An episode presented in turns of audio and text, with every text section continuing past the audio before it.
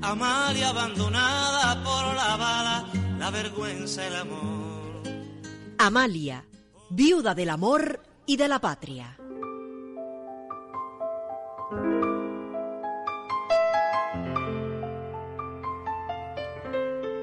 Por el conjunto de cualidades sobresalientes y sus valores humanos, Amalia Simoni Argilagos, digna mujer camagüeyana, recibe el aprecio de su pueblo más allá del tiempo. Casada con el abogado principeño Ignacio Agramonte y el primero de agosto de 1868, a quien apenas cuatro meses después del matrimonio acompaña en la manigua, encara los más difíciles momentos de la vida política cubana de mediados del siglo XIX y los primeros años del XX.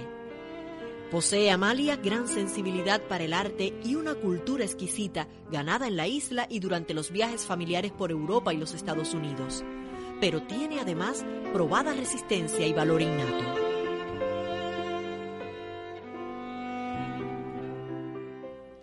En carta escrita a Ignacio en abril de 1867, durante el noviazgo, le dice, Tu deber antes que mi felicidad es mi gusto, Ignacio mío.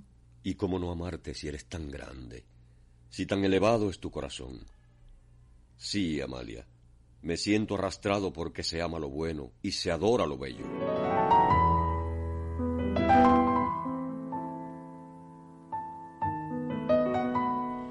Para los camagüeyanos es un privilegio contar en el legado histórico, patriótico y cultural con la apasionante historia de amor, fidelidad y consagración a un ideal de Ignacio y Amalia, inspiradora de los sentimientos más nobles y sublimes, tan tierna, estremecedora y épica como las de otros amores universalmente conocidos.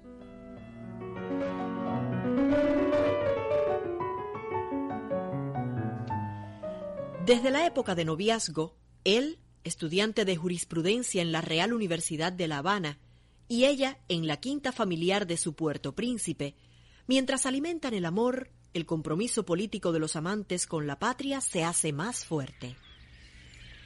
Eso ayuda a entender la decisión de Amalia de seguir a su esposo a la manigua insurrecta y su permanencia en los campos de la Revolución desde el primero de diciembre de 1868 hasta mayo de 1870, cuando es hecha prisionera por las tropas españolas en la Sierra de Cubitas junto a su pequeño mambicito de apenas un año de edad.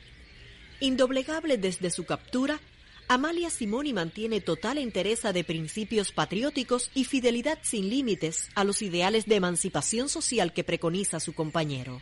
General, primero me corta usted la mano antes que escriba a mi esposo que sea traidor. Amalia abandonada por la bala, la vergüenza, el amor. Lejos de Cuba, primero emigrada en México y luego en Nueva York, la noticia de la muerte de su idolatrado Ignacio, el 11 de mayo de 1873, sorprende a Amalia. Apenas 11 días antes, en carta fechada en abril, Amalia le exige más prudencia en el combate.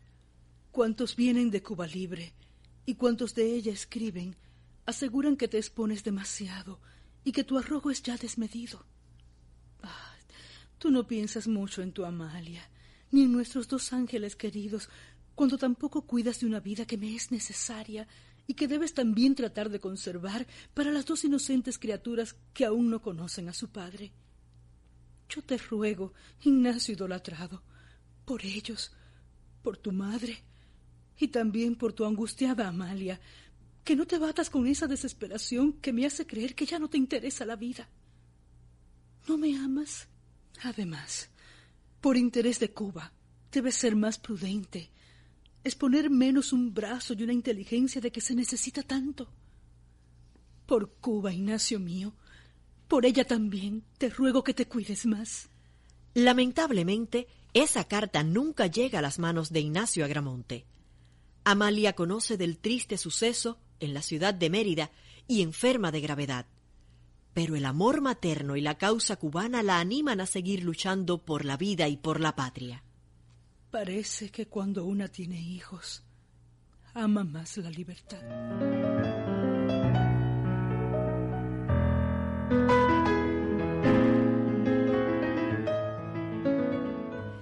De México, Amalia se traslada a Nueva York, en los Estados Unidos, donde continúa la acción por Cuba Libre. Al concluir la Guerra de los Diez Años, Amalia regresa a su puerto príncipe natal. Pero en 1895 estalla la nueva contienda organizada por José Martí, y el gobierno colonial español prácticamente la obliga a la emigración otra vez.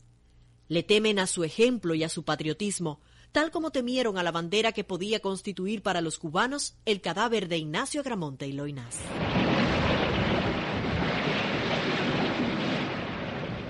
De vuelta a los Estados Unidos, Amalia trabaja en los clubes patrióticos, recauda fondos para la lucha y en las temporadas teatrales actúa como soprano y en funciones benéficas.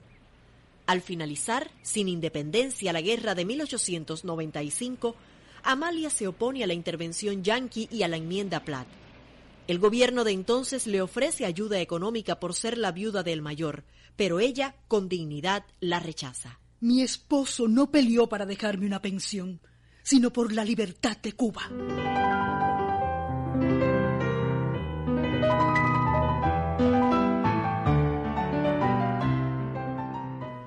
A pesar de que las autoridades de la pseudo-república la invitan a varios actos oficiales, Amalia se mantiene al margen de la política, aunque sigue con atenta mirada los sucesos que indican la frustración de la independencia.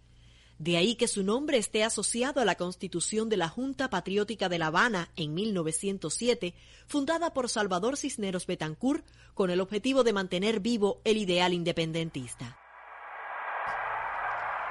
Cuentan las crónicas que una multitud emocionada acude el 24 de febrero de 1912 a la ceremonia de develamiento de la estatua ecuestre del mayor general Ignacio Agramonte y Loinás en la Plaza de Armas de la ciudad de Camagüey.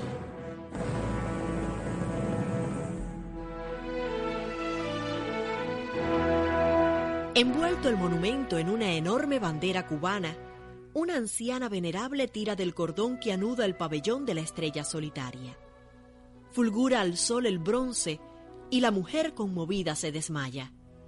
Tanto era el parecido, dicen las letras de entonces.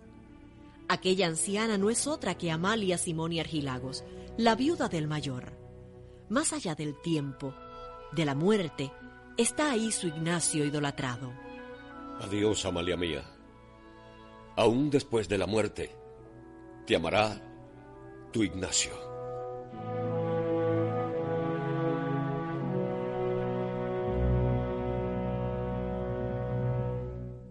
Amalia regresa a su casa habanera de entonces y en 1918 enferma con 73 años de edad. En la noche del 23 de enero se reclina en un sofá mientras le pide a la hija que toque el piano. Herminia, tócame algo de Chopin. ¿Quieres? Quizás sea lo último que te pida, hija mía. La muchacha observa a su madre. De sus ojos surgen unas lágrimas involuntarias. Se sienta frente al piano y comienza a tocar las melodías de la juventud de Amalia, de la época en que era una de las jóvenes más hermosas de Puerto Príncipe. ¿Acaso esa es una de las piezas con las que deleita a su enamorado? Pasado un rato, Herminia piensa que su madre duerme y deja de tocar. El sufrido corazón de Amalia deja de latir. Bajo la almohada están las cartas de su amado Ignacio. Quisiera oírte decir incesantemente que me quieres como no es posible querer a nadie más, y que te es necesario mi cariño, mi cariño que excede a todos, cuya inmensidad no es posible exagerar y que desafía por su duración a la misma muerte, como por su constancia a las mayores contrariedades.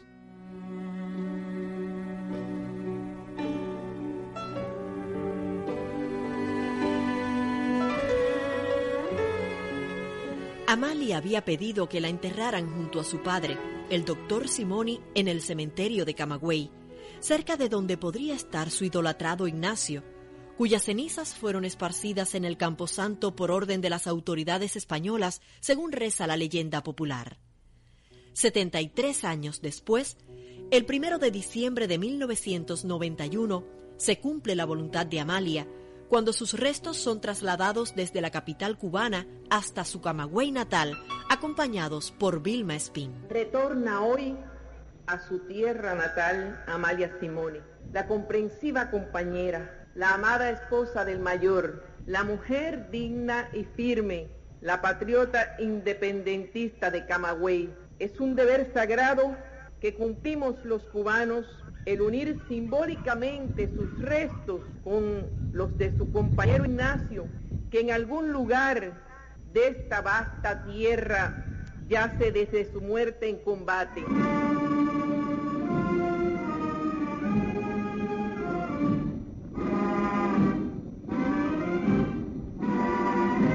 El primero de diciembre de 1991, día en el que 123 años atrás Amalia marcha a la manigua con Ignacio, sus restos llegan al cementerio de la ciudad de Camagüey, cubiertos con la bandera cubana. En esa ocasión también, la Quinta Simoni, totalmente restaurada, se convierte en casa de la mujer camagüeyana, gesto que reconoce Jorge Enrique Mendoza, entonces presidente de la Unión de Historiadores de Cuba. Y hoy Camagüey vuelve a dar otro paso extraordinario en patriotismo, en sentido de la cultura, en el valor inmenso que tienen las raíces de un pueblo cuando se inaugura ya restaurada Casa Quinta, la Quinta Simoni, como siempre se dijo en Camagüey, la Quinta Simoni.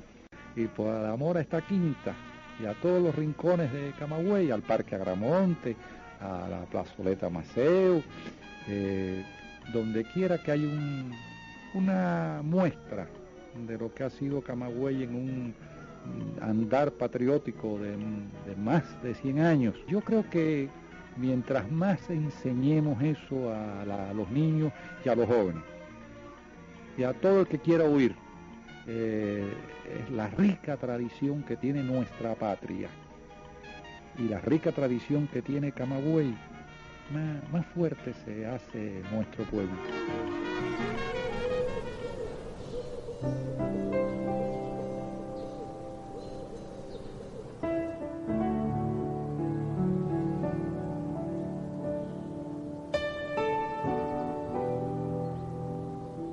Y yo, Amalia mía, cuando oigo las seis, hora en que acostumbro ir a verte, siento todo lo triste que es estar lejos de ti. Entonces se me presenta la imagen agolpadamente, nuestros paseos en el portal, el jardín, las flores, la fuente, el letrero del álamo, la glorieta, las palmas, todo se presenta en confusión con los atractivos y encantos que se vieron y experimentaron en unos días deliciosos. Me parece verte recorriendo lentamente las calles del jardín, pensando en mí, y deteniéndote a veces ante alguna planta al recordar que de ella tomaste una hoja para mí o yo una flor para ti.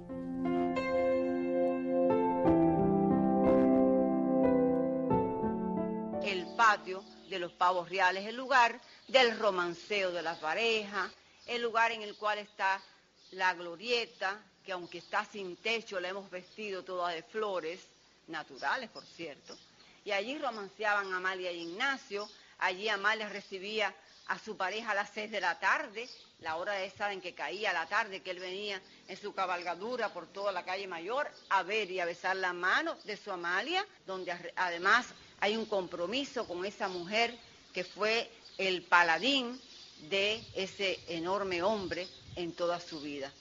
Hasta que murió, Ignacio no dejó de pensar en Amalia ni un solo minuto de la vida. Pienso que cuando estaba muriendo, entre las cosas que estaban pasando por su mente estaría su Amalia. Y estaría entonces la preocupación de aquel morral de campaña que él llevaba, en la que llevaba también sus cartas de amor que nunca han aparecido. Por eso solamente tenemos una carta de Amalia para Ignacio, porque las otras él la llevaba siempre con él, a saber dónde fueron a parar, a saber quién hoy tiene por allá, por España, por saber por dónde, si quedó en el campo de batalla, aquel morral con las cartas de su amada. Y que la última que nos queda es esa que él nunca pudo recibir, esa por la cual nosotros hoy imaginamos la voz de Amalia en ese papel, transcrita allí de sentimiento de corazón y de cerebro amante a esa hoja de papel, que como él le decía. Si en una paloma de dos alas llegara el vuelo de la brisa hasta mis manos, en el oscuro campo de batalla, regado de pesar y de agonía, Vuelvo a mirar tus ojos, picaroncita mía. Ese era nuestro Ignacio, ese hombre que perdió ese morral de campaña con las cartas de su amada. Pero entonces esa mujer preciosa, esa mujer viuda del amor y de la patria, que guardó celosamente carta por carta enumerada, con cintas rosadas y azules, hasta el último día de su vida.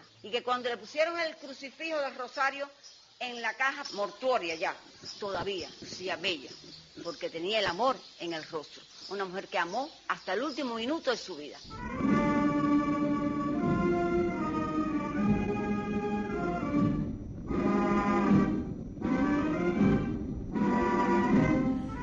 Aquel primero de diciembre de 1991, a 73 años del fallecimiento de Amalia Simoni, el pueblo de El Camagüey le rinde tributo. La ciudad y los agramontinos viven uno de los más grandes homenajes de la historia de la patria y comentan que asisten al verdadero sepelio de Amalia y al que no tuvo Agramonte.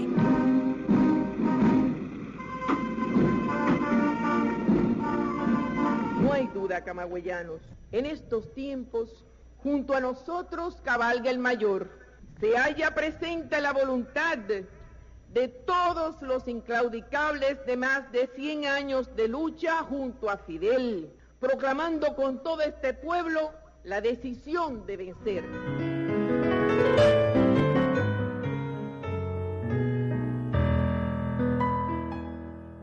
Las virtudes de Amalia, su amor a toda prueba, su patriotismo y su fidelidad son eternas, porque como un día le dijera a la hija que Ignacio no conoció, no se podía amar más.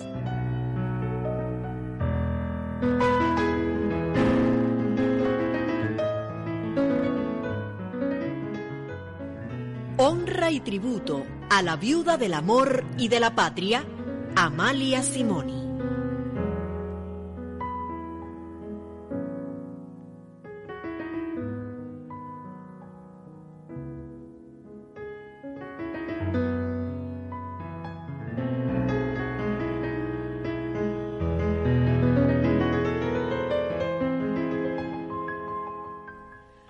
Para la realización de este programa, se utilizaron textos de Fernando Crespo, Mariana Ramírez, del libro Para no separarnos nunca más y de otras publicaciones cubanas en Internet. Además, grabaciones de Georgina Pérez Alonso.